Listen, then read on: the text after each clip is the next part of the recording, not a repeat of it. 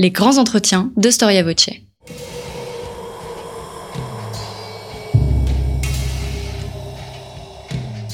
Une émission de la rédaction de Storia Voce.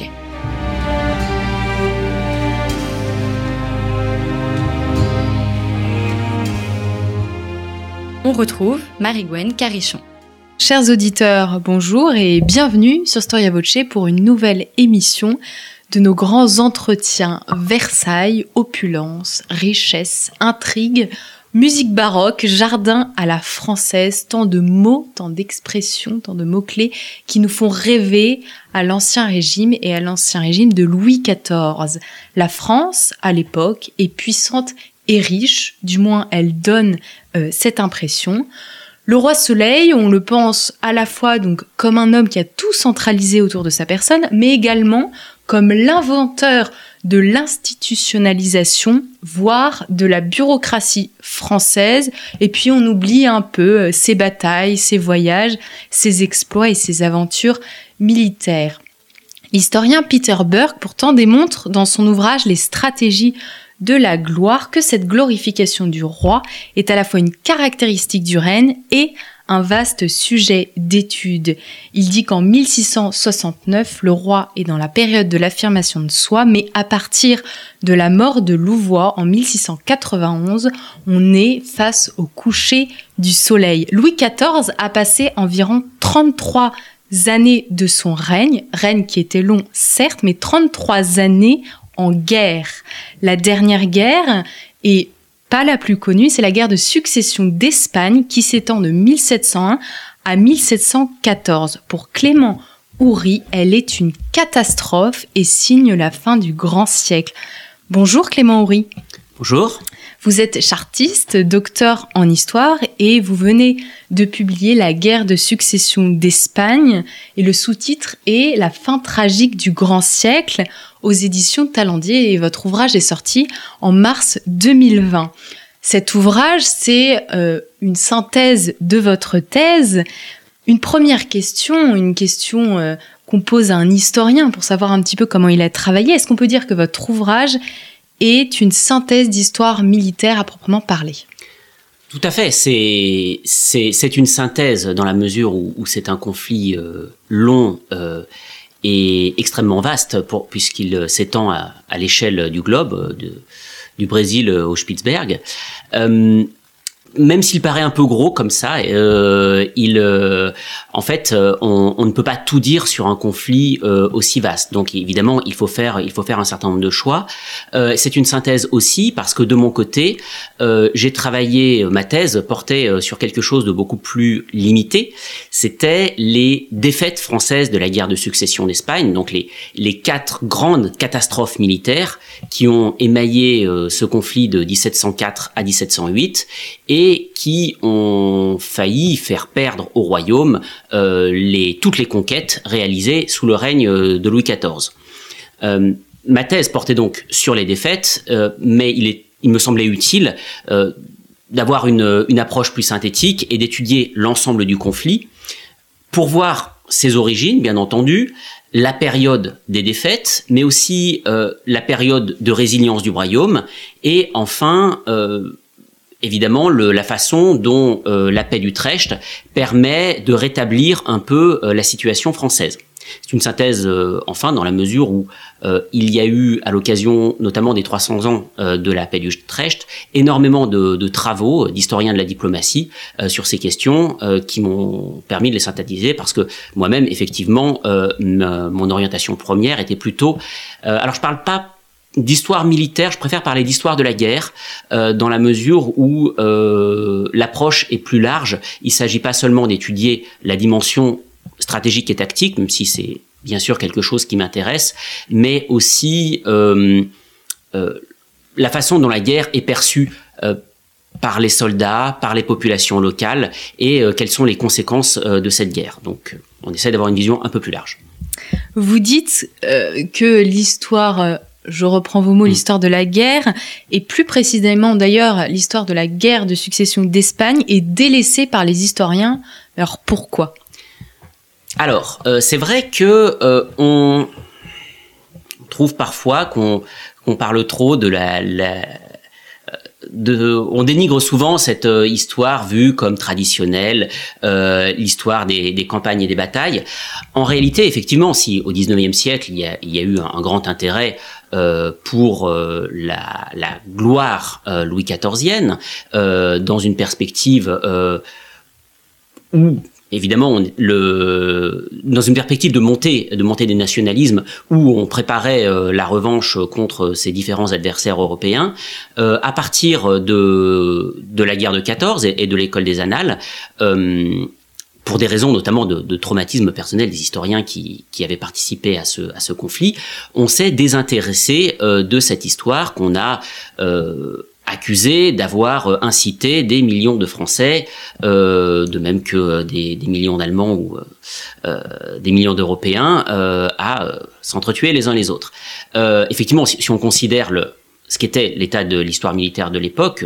Euh, il y avait des, des qualités euh, d'érudition, mais euh, il y avait aussi des, des, biais nationalistes extrêmement forts. Donc pendant longtemps, il y a eu très peu d'histoire militaire. Il y a eu une sorte de chape de plomb, en tout cas dans, dans l'université, sur ces questions-là. Et euh, c'est pas avant le, les années 90 et même la fin des années 90 qu'on a commencé à redécouvrir euh, ces aspects-là et de se dire qu'en réalité, euh, on pouvait faire autre chose euh, que euh, euh l'histoire euh, l'histoire cocardière qu'on avait qu'on avait pu voir. Et c'était l'occasion justement de redécouvrir un peu ces conflits parce que quand on étudie un conflit, surtout quand on étudie un conflit qui dans l'ensemble apporte un certain nombre de défaites, ça permet d'apporter un contrepoint assez intéressant à l'image traditionnelle qu'on peut avoir de, de Louis XIV. C'est peut-être justement pour ça euh, qu'on ne connaît pas très bien la guerre de succession d'Espagne. Ce qu'on connaît euh, de, Louis XIV, dans son aspect roi guerrier, c'est euh, la période des conquêtes, euh, la période d'agressivité française, euh, les grands sièges, l'image du roi de, devant Maastricht, par exemple alors que la guerre de succession d'Espagne, c'est une période de recul. C'est une, une, guerre que, le, que Louis XIV n'a pas voulu, même si il a fait des maladresses qui ont pu la provoquer. Il ne l'a vraiment pas voulu. Euh, et c'est une guerre où le roi se montre euh, en réalité plus humain et beaucoup plus soucieux euh, du, du, bien de, de ses sujets, euh, quand, quand vraiment tous enfin au, au pire euh, du pire, dans les années 1709-1710, il se, il se dit même prêt à abandonner sa gloire pour apporter le, la paix à ses peuples. Alors, s'il semble que les historiens français n'ont pas tenu en particulier à écrire mmh. cette l'histoire de cette guerre, peut-être que dans les autres pays européens, on s'y est intéressé. Euh, bien entendu, parce qu'évidemment, si ça s'est mal passé du côté français, ça veut dire que euh, de, du côté de, des adversaires de la France, euh, ça s'est mieux passé. Euh, le, vraiment, le, le pays où l'historiographie est la plus active sur ce sujet, et qui, en général d'ailleurs a une historiographie très active dans le domaine de, de l'histoire de la guerre, c'est euh, le Royaume-Uni. Pour le Royaume-Uni, ce conflit est absolument fondamental. Avant la guerre de succession d'Espagne, c'était euh, le Royaume-Uni. Enfin, le Royaume-Uni n'existait pas. D'abord, c'était le, c'était l'Angleterre. Enfin, il y avait un roi d'Angleterre, euh, d'Écosse et d'Irlande, et euh, cet État était euh, une puissance secondaire en Europe euh, et même au milieu du XVIIe siècle, une puissance satellite. à partir de la glorieuse révolution en 1688 et surtout avec euh, les victoires militaires de la guerre de succession d'Espagne, euh, l'Angleterre euh, acquiert une prépondérance maritime.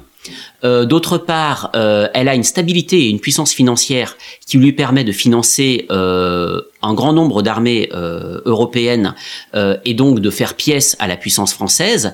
Et à Utrecht, le Royaume-Uni, parce que euh, entre temps le, les couronnes euh, d'Angleterre et d'Écosse se sont unies. Euh, donc le Royaume-Uni devient véritablement l'arbitre euh, de l'Europe. C'est donc évidemment pour ça que pour eux c'est une période tout à fait tout à fait fondamentale.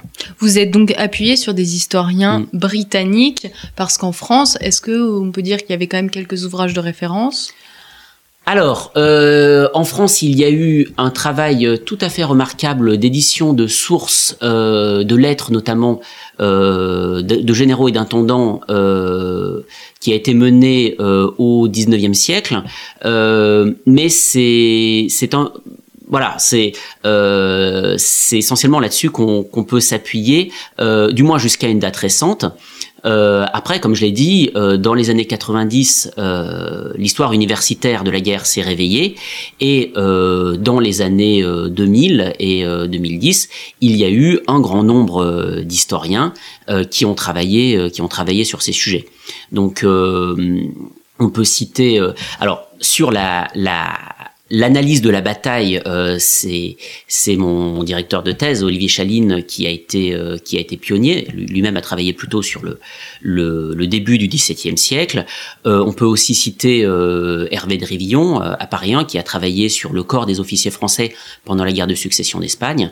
et voilà, je ne veux pas citer euh, il y a eu toute une génération euh, d'historiens qui ont beaucoup travaillé au service historique de la défense à Vincennes, euh, qui ont renouvelé profondément la connaissance de cette période. évidemment, je me suis appuyé, bien entendu, sur sur leurs travaux. Si j'espère, même si j'espère que j'ai apporté quelques quelques éléments inédits.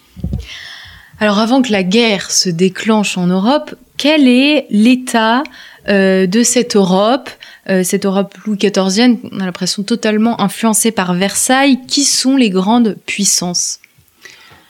Alors, les grandes puissances, euh, les grands belligérants, euh, c'est d'abord la France, évidemment. La France, c'est l'État le plus peuplé d'Europe. il a l'armée la plus imposante. Euh, et euh, pendant la guerre de la Ligue d'Augsbourg, il a réussi à faire face à peu près seul à presque tous les autres États d'Europe euh, occidentale réunis.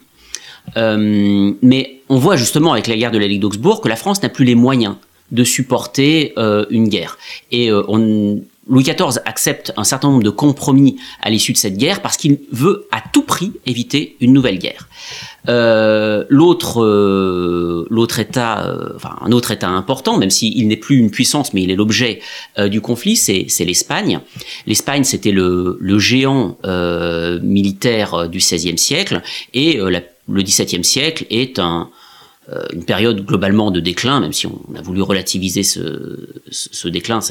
Euh, L'Espagne, euh, à la fin du XVIIe siècle, n'est plus capable de se défendre elle-même.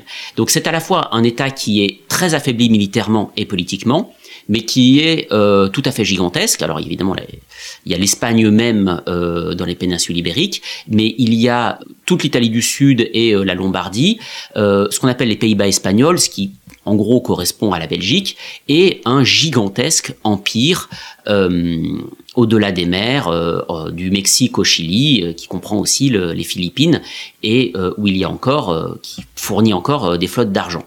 Donc cet État-là est une proie intéressante, même si il n'a plus les moyens euh, de peser militairement. Évidemment, du côté, du côté adverse, il y a ce qu'on appelle les puissances maritimes. Donc, euh, pourquoi puissance maritime Parce que ce sont deux petits États euh, qui se caractérisent par leur puissance navale et leur puissance commerciale. les Provinces-Unies, c'est-à-dire les Pays-Bas, ce qu'on appelle actuellement les Pays-Bas ou la Hollande, et l'Angleterre, qui deviendra donc, comme j'ai dit, le Royaume-Uni. Dernier grand belligérant, euh, l'empire, enfin plutôt le, les États de l'empereur. Alors c'est toujours très difficile, on ne sait jamais comment l'appeler ça. On ne peut pas Quelques décennies plus tard, on appellera ça l'Autriche, euh, parce que en gros, ce sont les États héréditaires de la maison d'Autriche euh, qui regroupent l'actuelle Autriche, euh, l'actuelle République tchèque, le Royaume de Hongrie, et le, le, souverain de, de ces États-là est en même temps empereur du Saint-Empire romain germanique. Donc la France est une véritable puissance mm. militaire qui rayonne en Europe. Le roi, à cette époque-là, il est âgé, il est à la fin de son règne. Alors, qu'est-ce qui va déclencher cette guerre? On a l'impression que personne n'en a vraiment envie et vraiment besoin. En fait, ce qui déclenche cette guerre, c'est une, euh, c'est un renversement diplomatique complet que personne n'attendait. Euh, le, bah, comme, son nom l'indique assez bien, les, euh, la guerre de succession d'Espagne, bah, d'abord et, et, avant tout, est déclenchée par la question de la succession au trône d'Espagne. Euh, en 1700, le roi d'Espagne, c'est euh, Charles II. Euh, c'est un roi qui a toujours été d'une santé extrêmement fragile.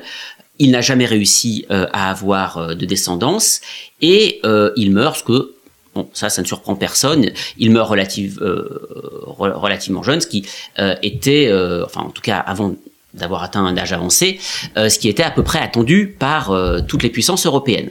Le problème, c'est que comme il n'a pas de descendance, il faut lui trouver un héritier. Les prétendants les plus légitimes sont euh, soit le roi de France et ses propres enfants, soit euh, l'empereur et ses propres enfants. Le problème, c'est que si euh, vous réunissez l'Espagne et la France ou l'Espagne et l'Empire, vous recréez un espace militaire d'une puissance telle que personne personne n'en veut. Donc tout le monde commence à discuter. Alors c'est pas très aimable hein. dans, les différentes cours européennes. On se dit, on se partage euh, l'empire euh, espagnol euh, en attendant la mort, la mort du roi qu'on attend pendant des années et puis qui, finalement arrive en, 1700 et on imagine que on arrivera à en découpant des, petits morceaux de cet empire d'Espagne à atteindre une solution équilibrée. Et le, renversement diplomatique que personne n'attendait, c'est que le roi d'Espagne décide de choisir comme héritier un euh, membre de la famille de Bourbon, alors que l'Espagne et la France ont été en guerre pendant euh, un siècle, si ce n'est si deux.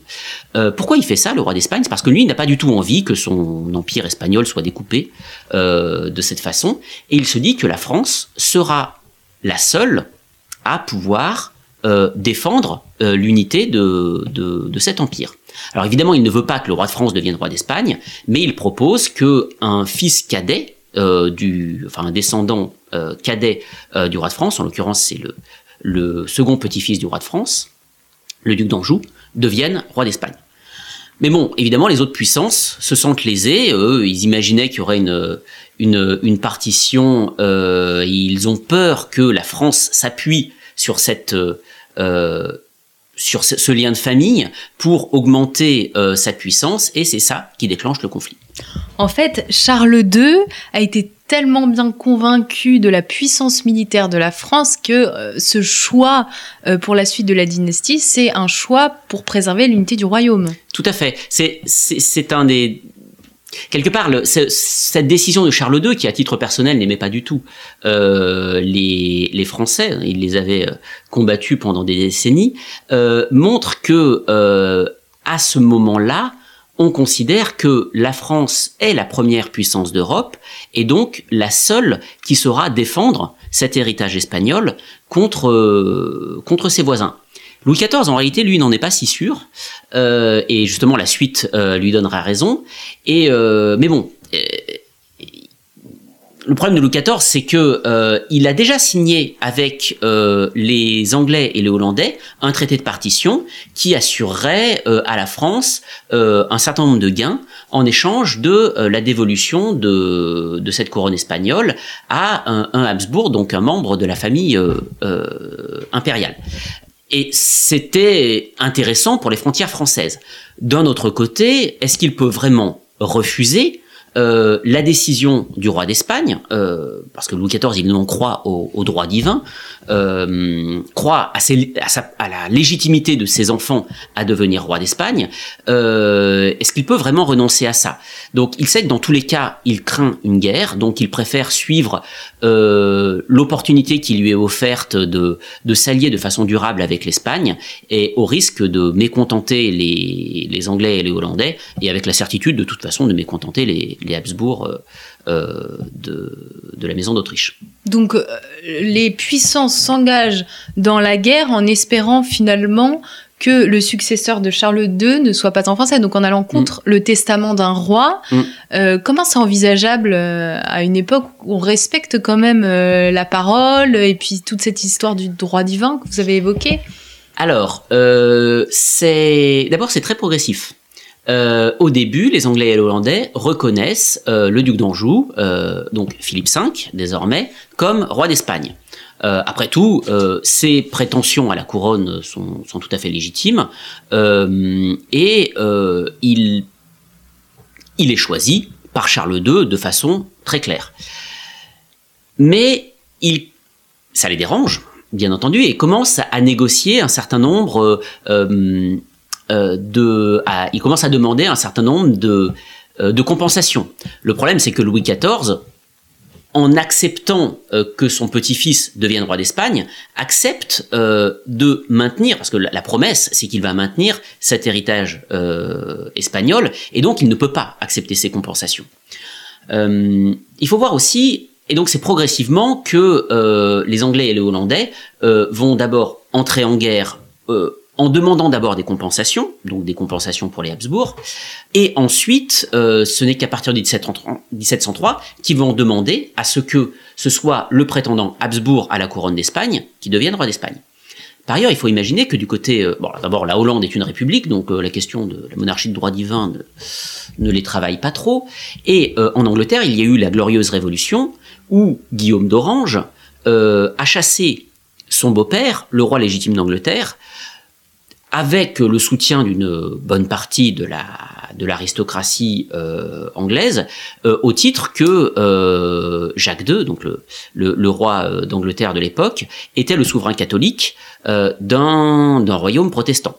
Voilà, le, dès, 1688, et Louis XIV, au traité de, de Ryswick, a dû accepter de reconnaître euh, Guillaume d'Orange, donc désormais Guillaume III, comme roi d'Angleterre. Donc euh, ça a été très difficile. Louis XIV a déjà lui aussi dû revenir, alors bien malgré lui, euh, sur cet objectif du ces principes de, de, droit divin. Donc en fait, cette guerre de succession d'Espagne, elle accompagne des changements politiques intérieurs très forts de toutes ces grandes puissances que vous évoquez. Tout à fait. D'abord, c'est la c'est la c'est le conflit, euh, comme je l'ai dit, qui assure le succès de cette glorieuse révolution. Donc, euh, le Guillaume d'Orange devient euh, roi d'Angleterre entre 1688 et 1689, mais son son règne est un peu fragile parce que il a chassé chassé son beau-père et ce, il y a encore en France un fils légitime direct euh, de, de, ce beau-père qui a si on suit les, les règles naturelles de dévolution euh, de la couronne, euh, des prétentions beaucoup plus légitimes que lui à la couronne. Donc le, le la question de la, succession est, compliquée. Alors, en l'occurrence, Guillaume d'Orange, enfin Guillaume III, meurt avant même le déclenchement de la guerre de succession d'Espagne, même s'il il a précipité son avènement.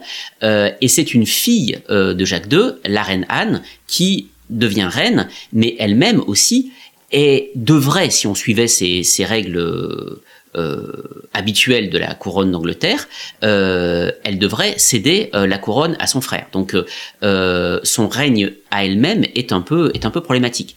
D'autre part, c'est vraiment par la glorieuse révolution considère que le le Parlement d'Angleterre doit être respecté dans un certain nombre de, de décisions royales. Donc pour les Anglais, la guerre de succession en Espagne est euh, une guerre véritablement contre euh, l'image qu'ils ont de l'absolutisme euh, Louis XIVien. Donc on peut dire finalement que Louis XIV a très bien réussi sa propagande et a, a donné l'image royale qu'il voulait qu'il voulait avoir en fait, l'idée d'un roi très puissant autour duquel toute la cour tourne et ces, euh, ces, armées européennes, elles s'organisent comment à l'époque, et notamment l'armée française? Comment est-ce qu'elle est euh, constituée? Alors en fait, toutes les armées européennes sont constituées de la même façon. Ce qui est assez surprenant, euh, c'est l'uniformité totale, que ce soit en, en, recrutement, en équipement, en gestion logistique, en règle d'emploi de toutes ces armées européennes. Ce qui explique pourquoi d'ailleurs on peut combiner des armées sans la moindre difficulté. Euh, l'armée française, euh, du côté français, l'armée française représente toujours le, gros euh, de, des troupes, mais on peut y adjoindre des troupes espagnoles, des troupes espagnoles recrutées en Italie, des troupes bavaroises. Euh, et alors du côté euh, du côté euh, de la Grande Alliance, c'est un véritable patchwork de troupes anglaises, hollandaises, allemandes payées par les Anglais, allemandes payées par les Hollandais, allemandes payées par l'Empire lui-même et des forces impériales. Et pourtant, ces troupes-là, comme elles sont tout à fait homogènes, arrivent parfaitement à collaborer et coopérer ensemble. essentiellement, alors les les grandes armées à l'époque peuvent réunir jusqu'à euh, jusqu'à 100 000 hommes. Euh, c'est en fait euh, un, véritablement un sommet et euh, il faut atteindre, euh, en tout cas d'un point de vue opérationnel, euh, des batailles qui voient 100 000 hommes s'affronter de, part et d'autre. Il faut atteindre, attendre vraiment l'empire, même pas la, la révolution, l'empire pour avoir des effectifs aussi aussi importants.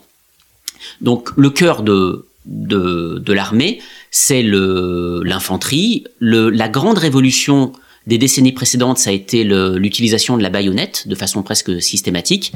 Avant, en gros, les armées étaient euh, divisées en piquiers et en mousquetaires. Les piquiers euh, protégeant, avec euh, leur longue de, de, plus de 5 mètres, les mousquetaires contre la cavalerie. À partir du moment où chaque mousquetaire, en plus équipé de fusils, euh, qui tire plus rapidement. Chaque mousquetaire devient aussi euh, un piquier grâce à grâce à la baïonnette. Euh, on a une sorte de, de soldat unique euh, au niveau de, de l'infanterie qui est mieux capable de se défendre contre la cavalerie. Euh, et évidemment, on garde quand même la dichotomie entre les fantassins qui représentent le, le gros de l'armée et, en, et d'un autre côté la cavalerie qui en même temps est à la fois l'élément mobile, euh, la puissance de choc qui peut faire la, différence encore. L'infanterie n'est pas devenue euh, euh, à cette époque la reine des batailles et évidemment qui va servir lors des, lors des reconnaissances ou lors des, retraites pour entraîner le, gros des pertes. Quels sont les grands champs de bataille sur lesquels ont été menés ces, ces, cette guerre de succession d'Espagne? Alors c'est toute l'Europe euh, qui, est, qui est concernée. Euh, et plus on avance, euh, évidemment, plus ça se rapproche de la France, euh, au, au, grand malheur euh, de, de, Louis XIV et de son royaume. Le, la Alors, les premiers champs de bataille, c'est en Italie. Euh, le, la guerre commence en Italie avant même la déclaration de guerre, parce que l'empereur considère que le Milanais dépend euh, de lui, euh, dépend directement de l'empereur et ne dépend pas de la couronne d'Espagne. Et donc, il envoie le prince Eugène, le meilleur de ses généraux, pour euh, combattre les Français. Donc, on se bat au début principalement en Lombardie. Euh, et après, quand la Savoie va rejoindre le côté des Alliés, on va se battre aussi beaucoup du côté du Piémont. Euh, notamment, il y aura un très grand siège à Turin qui est encore euh, commémoré dans, cette ville euh, en, en, en, 1706. Il y a une bataille qui va libérer Turin des, armées françaises. la bataille quelque part qui a laissé l'image la plus importante est en Bavière. c'est la bataille de Blenheim en 1704. Donc c'est la grande victoire alliée qui arrête d'un seul coup 60 ans de domination militaire française. Et ensuite, on se rapproche. Alors, il y a la bataille de, de Ramilly, euh, dans l'actuelle Belgique, euh, puis Audenard, euh, à l'issue de laquelle on va perdre l'île, et à partir du 1708, donc, euh, donc vraiment, on se, rapproche, euh, enfin, les, les, frontières de la France sont euh, sont envahies. Il va y avoir Malplaquet et enfin Denain en, en, 1712 qui est le, la, le coup d'arrêt l'invasion euh, de l'invasion alliée et qui va permettre d'obtenir une paix de, compromis. Denain, la ville de Denain, encore une, statue de, de Villars et une, euh, mémoire locale qui est, conservée. Et enfin, il y a aussi évidemment beaucoup de conflits dans la péninsule ibérique elle-même, puisque c'est euh, bien entendu l'objet principal du conflit. Est-ce qu'on espère la bataille décisive, si on peut s'exprimer ainsi, celle qui va faire tout basculer? C'est vrai que c'est un... Euh, alors la bataille, c'est vrai que... Euh, elle... Euh, c'est un élément symbolique extrêmement fort. Toute bataille est considérée comme un jugement de Dieu. Parce que évidemment il, y a, un cérémoniel très impressionnant de la bataille. Euh, en fait, la, bataille n'est jamais fortuite à l'époque. Euh, si on considère la lenteur à se déplacer des armées, euh, pour que on veut qu'il y ait plusieurs dizaines de milliers d'hommes jusqu'à 90 ou 100 000, qui se retrouvent au même endroit, au même moment, presque comme un, avec le cérémonial presque artificiel euh, du duel, évidemment, euh, il faut qu'il y ait une envie des deux parties d'en découdre. Donc, euh, voilà, il y a, à un moment l'idée que une campagne s'éternise et on va la résoudre par la bataille. Et s'il y a bataille, c'est que chaque parti pense qu'il peut l'emporter. Alors évidemment, si un, un, des deux camps refuse la bataille, il va accepter de perdre une ville, de perdre une partie du territoire, mais on est rarement ou quasiment jamais forcé euh, à la bataille. Et c'est vrai que du côté euh, euh, du côté du, duc de Marlborough, par exemple, qui est le, le, grand général anglais de l'époque et peut-être, euh, même si je prêche un peu pour ma paroisse, euh, enfin sans doute, ça c'est ma conviction personnelle, le plus grand général euh, de l'histoire de l'histoire britannique. Enfin, je, je, suis pas le seul à le penser. Hein. il y a cette idée que par la bataille, on va arriver à, à progresser. les Français sont plus réticents, plus réservés, mais tout simplement parce que les Français sont dans une situation défensive. Et euh, il est évident que quand vous êtes dans une situation défensive, il vaut mieux que les choses traînent en longueur. Euh, la bataille est évidemment plus risquée, mais en même temps, c'est celle qui va faire euh, se dérouler plus vite les opérations. Ce qui est amusant, c'est qu'en fait, à la fin du conflit, quand on, les Alliés pensent que la France va s'épuiser d'elle-même financièrement, euh, c'est plutôt du côté français qu'on veut la bataille, parce qu'on pense que euh, perdu pour perdu, au moins tentons de, un dernier baroud d'honneur, et justement c'est ce qui se passe à Denain qui permet de, littéralement de, sauver le royaume. Louis XIV, il est à cheval euh, devant ses troupes ou il commande ses armées dans son cabinet à Versailles Alors Louis XIV, euh, c'est son grand regret, son, immense frustration, euh, n'a jamais euh, commandé de bataille. Louis XIV a commandé des, grands sièges. Donc Louis XIV a une expérience de la guerre qui est tout à fait, tout à fait considérable. Mais c'est pas forcément sa volonté. Euh, mais quand il est à, quand il est à l'armée, aucun euh, général n'a voulu prendre le risque d'exposer le roi. Alors d'une part, d'exposer sa vie. On a, on a vu des rois prisonniers comme François Ier à Pavie ou tués lors d'une bataille, comme euh, Gustave Adolphe, le roi de Suède, pendant la guerre de 30 ans. Donc c'est toujours dangereux d'exposer un, roi aussi important euh, à la bataille. Et, euh, et, quand il a eu une occasion de, de, de faire un, un, une véritable bataille, lui était, était, favorable, mais ses généraux l'en ont empêché parce qu'il voulait pas prendre le risque de d'exposer le roi, soit à la, soit à la évidemment à des dangers personnels, mais ne serait-ce qu'à l'humiliation de la défaite, euh, personne ne voulait tenter ça. Donc Louis XIV n'a pas, n'a pas euh, euh, fait de, bataille personnellement. C'est euh, en revanche, et puis bon, il, a il, est trop vieux évidemment pendant la guerre de succession d'Espagne. En revanche, il est important pour lui que ses petits enfants démontrent leur valeur militaire. Un roi, à l'époque, est un roi de guerre et donc il doit prouver qu'il fait preuve de courage sur les champs de bataille. Alors en fait, il a euh, dans ses petits enfants un roi dont la valeur militaire euh, est tout à fait, euh, enfin en tout cas en termes de bravoure, pas forcément en termes de compétences stratégiques, mais en termes de bravoure, euh, sa compétence et enfin, sa valeur est, reconnue. C'est Philippe V, donc son deuxième, euh, son deuxième petit-fils. Euh, lui, évidemment, pour lui, c'est très important de montrer que qu'il n'a pas peur de la, de la guerre parce que il doit se faire accepter de son nouveau peuple. Euh, donc euh, il combat euh, en personne à Luzzara et il est présent aussi à, à, la bataille de Villa Viciosa qui est la, en 1710, 1710 la bataille qui, qui sauve son royaume. Euh, Louis XIV, on voit aussi son premier petit-fils, le duc de Bourgogne, euh, à la bataille d'Audenarde, justement pour prouver que le futur roi de France, alors d'abord pour lui donner une expérience militaire et pour prouver que le futur roi de France est un roi guerrier, euh, là ça se passe beaucoup plus mal. Euh, d'abord parce que, bon, duc de Bourgogne a, a pas une passion pour les choses de la guerre, euh, même s'il n'est pas fort Bon, on l'a accusé d'avoir manqué de bravoure, c'est pas forcément ça, mais par contre, la guerre ne, l'intéresse pas, c'est un, roi plutôt doux et pacifique. Euh, et il s'entend très mal avec le général en chef, ce qui fait que le, la bataille est une, est une défaite retentissante, et euh, ensuite Louis XIV n'en verra plus son petit-fils au combat. Quels sont les grands chefs euh, qui conseillent le roi, qui le guident et puis qui mènent les armées au combat? Alors c'est pas justement pas forcément les mêmes euh, au niveau français. Euh, on a beaucoup parlé de, stratégie de cabinet, terme qu'on utilise encore, même si on l'utilise avec beaucoup plus de, de modération.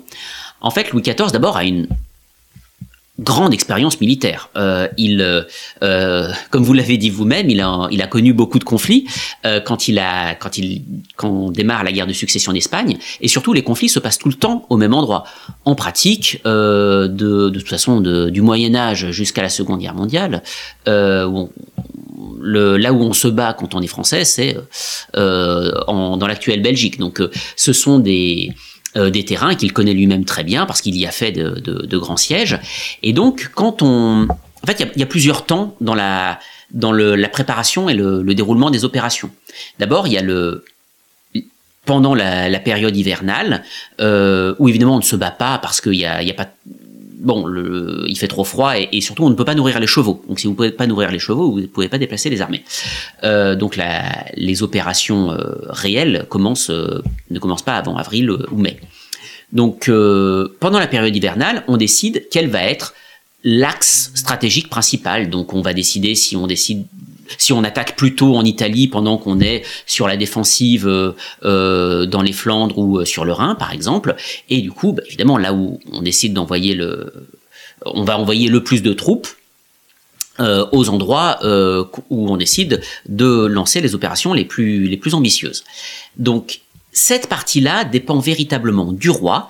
Il est conseillé par son secrétaire d'État euh, de la guerre, et aussi par un personnage qui s'appelle Chanlay, qui est le euh, son conseiller stratégique, euh, qui lui qui lui donne des, enfin qui, connaît très bien justement tous ces champs de bataille et qui le qui le conseille sur la marche à suivre. Alors cet aspect de, de, direction de la guerre depuis Versailles continue évidemment pendant le conflit, euh, mais en réalité, on laisse une certaine latitude euh, aux, généraux d'armée. Euh, alors évidemment, cette latitude dépend quand, quand le général d'armée doit faire un siège ou qu'il est dans un terrain que le roi connaît très bien, comme, euh, euh, comme euh, la Belgique actuelle, là évidemment le roi donne plus de conseils. Mais quand le général d'armée est au fin fond de la, Bavière, où les communications passent très mal, il a une marge de manœuvre beaucoup plus importante. Et hormis Chanlay, qui sont les, autres grands Chanlay n'est pas proprement parlé un général, c'est vraiment son conseiller stratégique. les grands généraux, alors, le, malheureusement, euh, alors on peut parler de grands généraux au sens où ils ont des responsabilités importantes, euh, mais au début du conflit, euh, ce sont pas de grands stratèges. Euh, le général le plus important, le plus qui a la plus grande expérience, c'est le maréchal de Villeroy, qui est un ami d'enfance de Louis XIV et qui est une catastrophe absolue. il arrive à être personnellement responsable d'un certain nombre de défaites. Avant que, euh, après sa défaite catastrophique de Ramilly, euh, le roi finisse par s'en débarrasser malgré toute l'amitié euh, qu'il a pour lui. Donc bon, il y a un certain nombre de, il y a un autre général qui fait un certain nombre de catastrophes et qui est notamment au siège de Turin et qui est placé là parce qu'il est le gendre du secrétaire d'État de la guerre. Euh, donc voilà, par rapport aux Alliés, on peut pas dire que le corps des euh, des maréchaux français soit le plus euh, le plus le plus brillant. Et non, ça, explique quand même, euh, même si évidemment il faut pas trop personnaliser euh, les, les batailles, ça explique quand même un certain nombre de défaites. Après, du côté français, il y a quand même des des généraux plus compétents. Euh, mais ils sont pas sans faille. Euh, il y a le, le maréchal de, de, Berwick, par exemple, qui est euh, en Italie, qui est en général compétent, mais souvent très prudent. Il y a le duc de Vendôme, un descendant par bâtardise d'Henri IV. Alors lui, qui est personnalité haute en couleur, à la fois très brave, mais qui a des accès de, de compétence et d'audace mais aussi de paresse et, et, très brouillon et qui s'entend très mal avec ses subordonnés. Donc il, est à la fois responsable de la défaite catastrophique d'Audenard et de la brillante victoire euh, de Villaviciosa euh, en, en, Espagne. Et enfin, le, bon, sans doute le meilleur général français, c'est euh, euh le maréchal de Villars, euh, qui a un, un, taux de, de victoire euh, tout au long du conflit tout à fait, tout à fait raisonnable. Enfin, tout à fait, tout à fait à sa gloire, même s'il n'a pas le bon. Euh, encore c'est mon opinion personnelle, mais euh, il ne réalise pas des choses aussi étonnantes que ce que font du côté allié euh, Marlborough ou Eugène. Mais en tout cas, c'est un général très solide, très pragmatique, et c'est lui qui, à Denain, sauve quand même le, royaume. Vous avez décidé dans votre ouvrage de consacrer une partie de, de, vos, de vos chapitres au quotidien en fait des soldats et également des populations.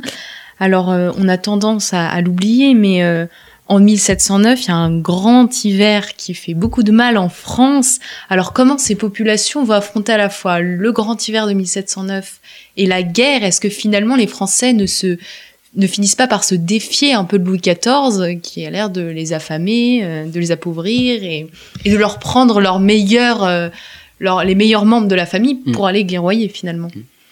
Euh, alors, ce qui est compliqué, c'est que c'est à la fois une excellente question et euh, qu'on manque furieusement d'éléments de réponse. On sait ce qui se passe à Paris. Euh, ça c'est sûr parce que euh, la population parisienne s'exprime et que quand ça se passe à Paris, tous les mémorialistes de la cour vont en parler.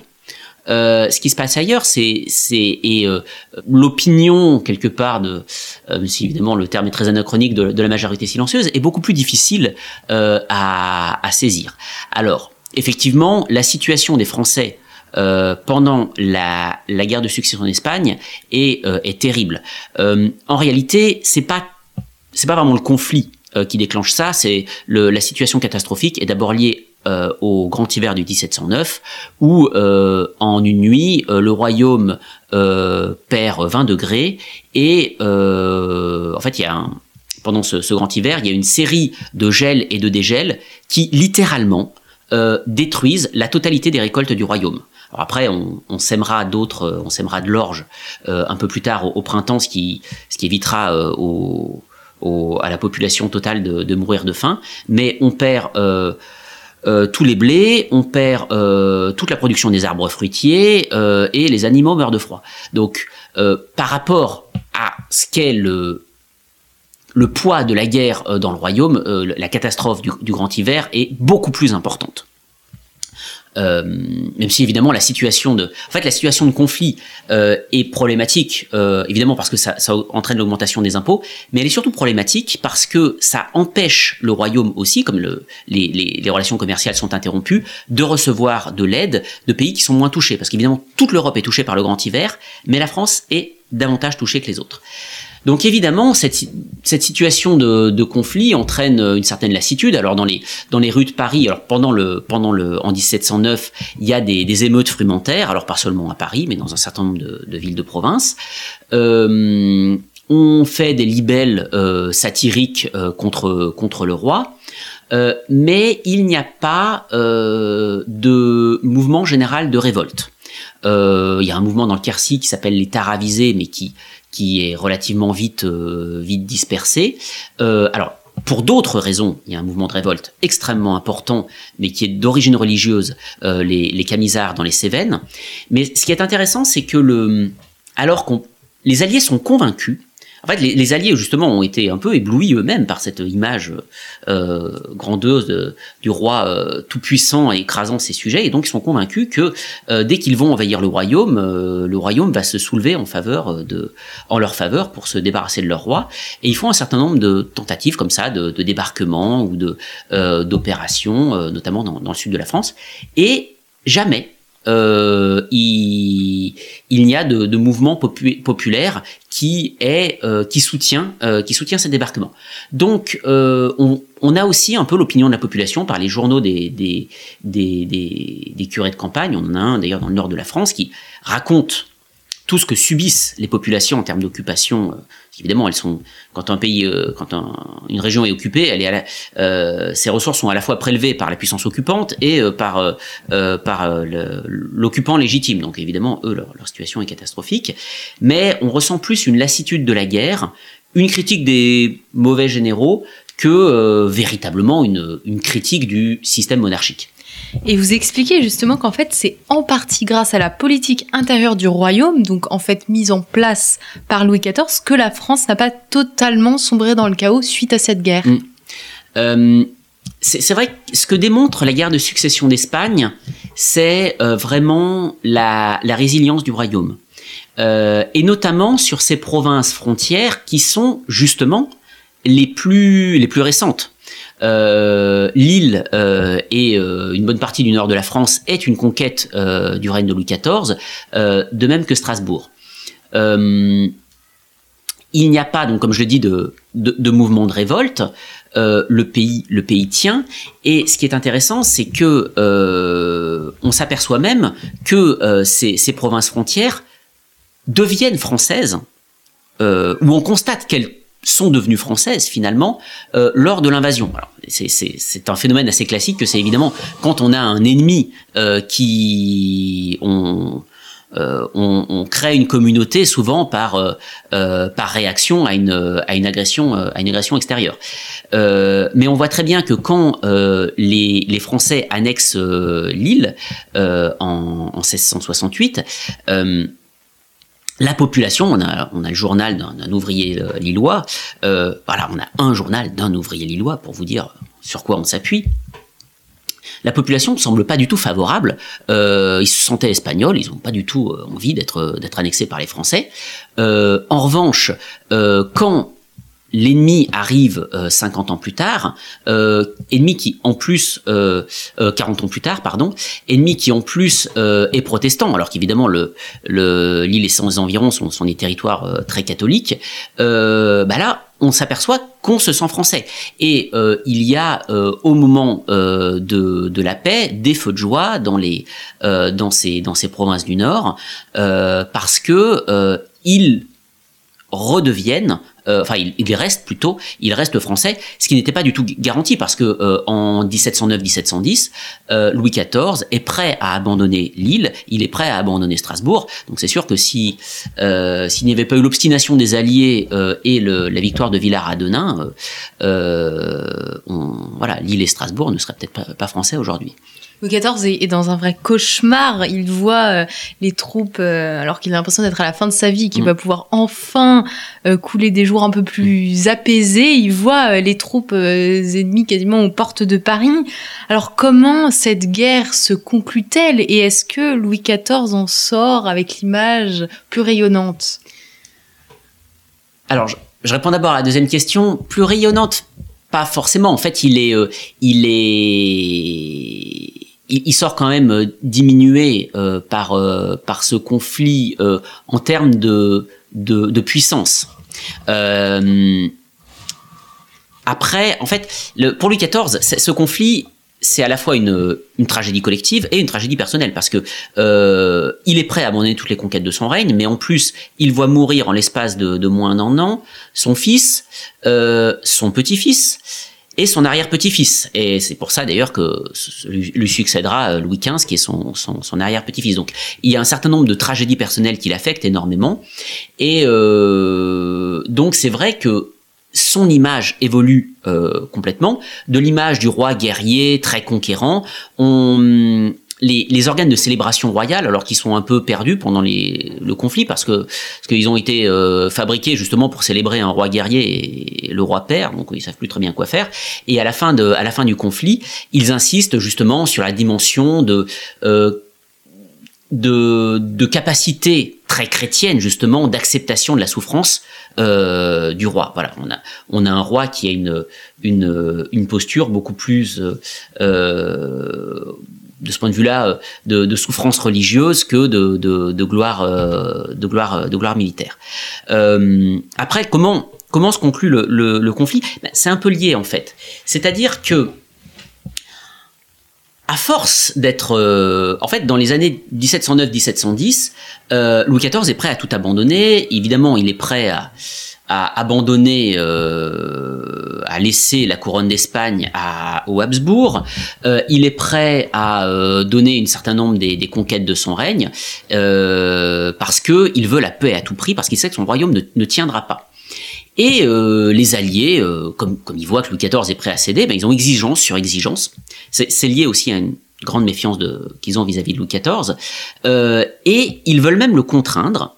ils sont convaincus que Louis XIV joue double jeu et ne va jamais accepter que euh, son petit-fils euh, abandonne le trône d'Espagne. Et donc ils veulent le contraindre à retourner les armées françaises contre le roi d'Espagne pour parce qu'ils n'ont pas envie de parce que Philippe V est bien implanté en Espagne, les alliés n'ont pas envie de payer pour le détrôner, donc ils disent bah, à Louis XIV, bah, euh, vous allez devoir vous-même, avec vos propres troupes, nous débarrasser du roi d'Espagne. Et là, Louis XIV dit, ben, vous comprenez, euh, il écrit une lettre à ses peuples, euh, ce, qui, ce qui prouve qu'il est sensible quand même à l'importance du soutien de la population pour euh, pour euh, tenir le conflit, en expliquant que euh, euh, il est prêt à accepter toutes les toutes les humiliations, mais cette clause là, attaquer son propre petit-fils, ça lui est impossible. Et c'est pour ça que la guerre se continue en 1709-1710. et là, en fait, les Alliés ont manqué leur chance. Parce que ce qui se passe ensuite, c'est que les Anglais, trouve après tout que euh, faire la guerre pour que Habsbourg devienne roi d'Espagne, eux, ils ont gagné tout ce qu'ils voulaient. Euh, ils ont obtenu tout ce qu'ils voulaient. Et donc, euh, faire la guerre pour les Habsbourg, ça ne les intéresse pas du tout. Et donc, de façon complètement unilatérale, ce qui donnera d'ailleurs l'image de la perfide Albion, ils vont se dégager du conflit et commencer à négocier directement avec les Français pour avoir pour eux tous les avantages dont ils ont besoin. Et ensuite, les Français savent très bien que si les Anglais arrêtent de financer euh, la guerre et de financer les troupes impériales, la guerre s'arrêtera d'elle-même. Et donc, comme les Anglais se retirent du conflit, le conflit s'arrête. Euh, il faut quand même une victoire militaire pour euh, sauver la situation, mais elle est favorisée par le retrait des troupes, anglaises. Et on aboutit à une paix où Louis XIV, grâce au, soutien des Anglais, arrive à sauver la couronne d'Espagne pour son petit-fils, même si l'empire espagnol lui-même est complètement dépecé, parce que toutes les possessions espagnoles en Italie partent euh, au, Habsbourg, mais la France conserve ses frontières euh, et euh, Philippe V conserve sa couronne. Donc c'est, il n'a pas tout perdu grâce à ça. En quelques mots, en deux mots, pourquoi est-ce que la guerre de succession d'Espagne marque la fin du grand siècle? Parce que d'abord le, le grand siècle et en général l'ordre des choses en, en, Europe pendant le pendant l'époque moderne, c'est des, des, siècles de prépondérance. D'abord vous avez la prépondérance espagnole. Euh, tout le monde, alors, euh, et euh, un certain nombre d'États font des coalitions contre la puissance démesurée euh, de de l'Espagne alliée euh, à l'empire, parce que c'est la même famille des Habsbourg. Ensuite, on a la prépondérance française. Alors certes, un seul, un seul pays, la France, mais euh, le plus puissant. Euh, et le grand siècle, c'est aussi cette image de, célébration d'un roi euh, toujours victorieux. ça, c'est balayé, évidemment, par les défaites de la guerre de succession d'Espagne. Là où ça marque aussi la fin du grand siècle, c'est que avec la, le traité d'Utrecht, en fait, ça consacre vraiment la notion d'équilibre européen.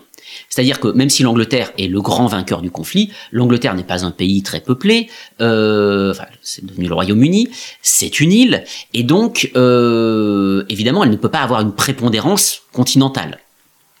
Donc en fait, on se retrouve dans une logique euh, d'équilibre entre des coalitions d'États européens qui vont régulièrement euh, se réunir euh, lors, lors, lors de congrès diplomatiques.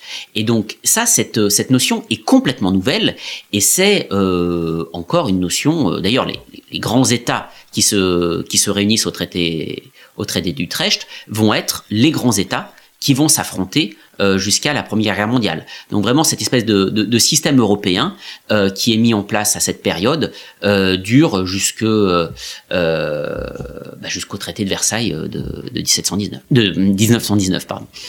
Merci beaucoup Clément Horry de nous avoir parlé de cette guerre qui, comme vous venez de, de, de conclure, porte en fait ses fruits encore jusqu'à aujourd'hui. Et puis toute cette question euh, de l'héritier de la couronne d'Espagne est quand même a quand même ressurgi euh, plus tard euh, en France avec toute cette question de, oui de l'héritage dynastique. que devient le roi de France après la Révolution un moment important donc de cette histoire du grand siècle que je vous incite à venir découvrir ou redécouvrir chers auditeurs avec l'ouvrage de Clément Horry, La guerre de succession d'Espagne, la fin tragique du grand siècle, un livre qui est paru tout récemment en mars 2020 aux éditions Talendier. Merci à vous, chers auditeurs, pour votre écoute et votre fidélité et à très bientôt pour une nouvelle émission de nos grands entretiens.